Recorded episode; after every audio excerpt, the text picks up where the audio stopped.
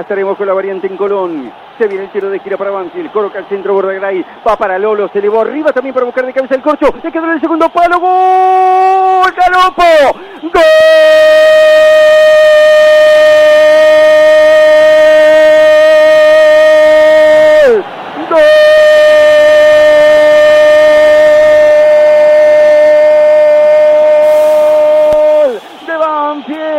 Juliano Garopo dentro del área. Dos cabezazos dentro del área. Terminan con el gol del empate para Banfield. Lolo apareció sobre el segundo palo para ganar de cabeza. Se la bajó a Juliano Galopo que aparecía contra el palo izquierdo del arquero Leonardo Burián. La peinó el Rafaelino para marcar su cuarto gol en el torneo. El cuarto de cabeza. Otra vez el fantasma del área. Juliano Galopo convierte.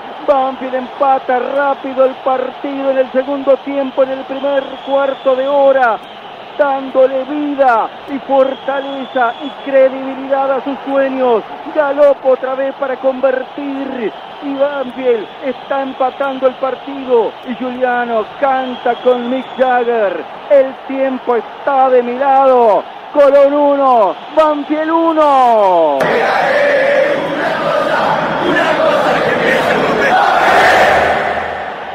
Juliano Galopo está haciendo historia en Banfield con tan pocos partidos, otra vez de cabeza, varietal para mandarla a guardar. La alegría de todos. Una pelota que antes bajó Luciano Lolo, la fuerza aérea de Banfield en el área rival para fundamentar el crecimiento que traía el equipo, la personalidad y el carácter perdiendo 1 a 0, se puso la derrota al hombro y ahora ya es empate sobre los 15, un tal Galo Gol, Banfield 1, Colón 1 en Santa Fe.